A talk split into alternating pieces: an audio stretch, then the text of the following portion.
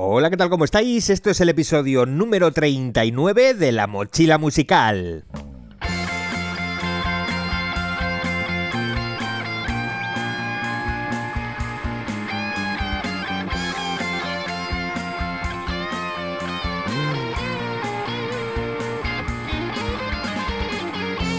Cuanto más te adentras en los pormenores de la industria de la música, más te das cuenta de que todas las personas, artistas, proyectos que triunfan, tienen algo en común. Algo que quizás sea más difícil que ser el mejor instrumentista, ser la mejor cantante o ser la mejor productora musical del mundo. Sin esto de lo que te voy a hablar hoy, más vale que desistas en tu objetivo de ser una superestrella del rock, porque eso no va a poder ser. Hoy, en la mochila musical, hablamos de el trabajo constante como llave del éxito.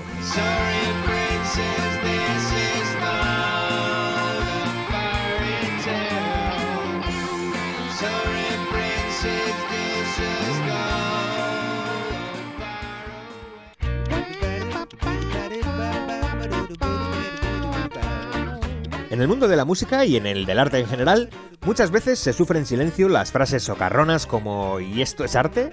Si lo pinta mi hijo. O menuda canción, todo el rato igual, eso lo hace un mono.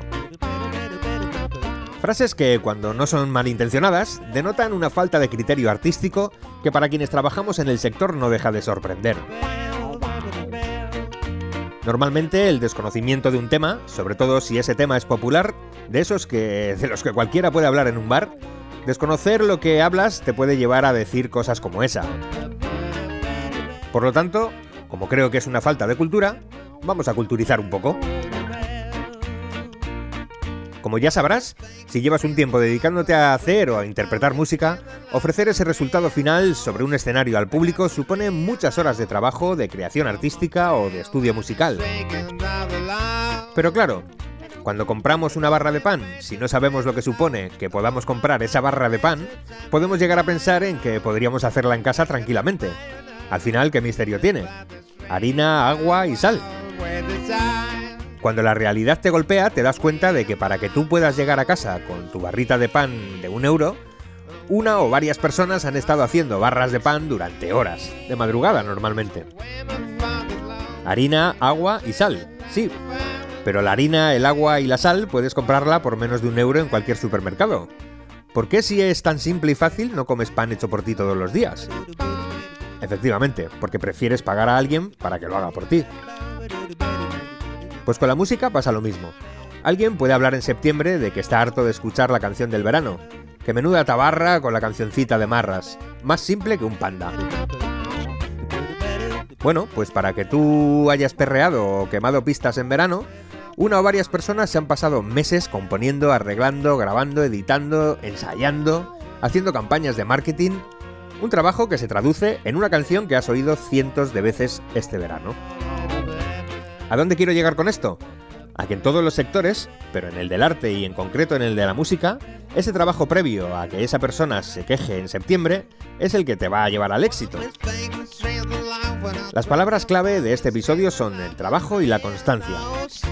Ya puedes ser el mejor flautista del mundo, que como no trabajes más que los demás, de poco te va a servir para triunfar.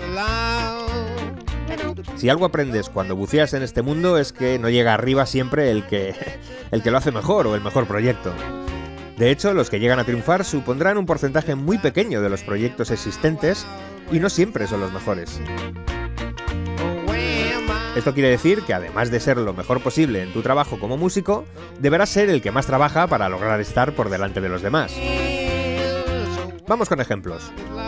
El otro día publiqué contenido en mi perfil de Instagram relacionado con el EPK o Electronic Press Kit. Vamos, el material que mandamos a las compañías de la industria, a la prensa, a los blogueros, etc.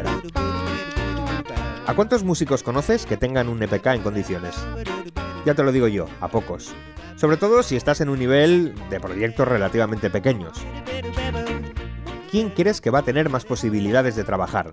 ¿Los demás que no tienen EPK o que tienen uno cutre y poco profesional? O tú que te vas a meter en un montonazo de horas para currarte todo el material y presentarlo de manera espectacular. Pues bingo. Otro ejemplo.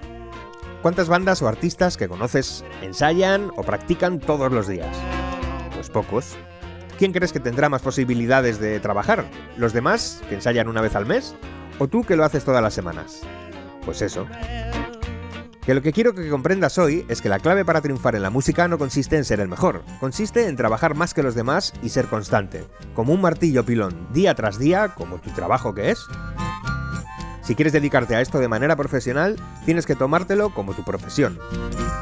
Y no es una profesión cualquiera de 8 horitas y a tu casa hasta mañana. Es una de esas profesiones 24/7. Un músico profesional lo es a todas horas. No hay horarios.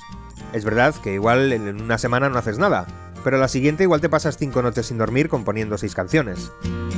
El caso es trabajar constantemente. En la era digital, cada vez más se está implementando una forma de trabajo de la que ya hemos hablado en este podcast los artistas que más triunfan están sacando al público pues prácticamente un tema al mes. Durante toda la temporada tienen a su público en palmitas recibiendo música nueva. Y eso lleva mucho trabajo. Trabajo constante mes a mes, semana a semana y día tras día. Un tema al mes con su videoclip, su artwork y toda la vaina que supone pues, es una pasada de trabajo. Así que ya lo sabes, si quieres triunfar en el mundo de la música no te queda otra que trabajar. Trabajar mucho más que los demás. Freddie Mercury no llegó sin creer todos los días de su vida que podía llegar, y componer música de manera regular durante años hasta su muerte. Y lo mismo con cualquier otra superartista musical, Lady Gaga, Beyoncé, Taylor Swift. Son artistas enormes porque se pasan el día, aunque creas que no, porque de vez en cuando las ves en su piscina bronceándose, se pasan la vida trabajando duramente. Sí, viajar y tocar hoy en Madrid, mañana en Roma, pasado en Londres y al siguiente en Pekín puede resultar muy atractivo desde fuera, pero te aseguro que es mucho más duro que atractivo. En fin, que lo vamos dejando por aquí.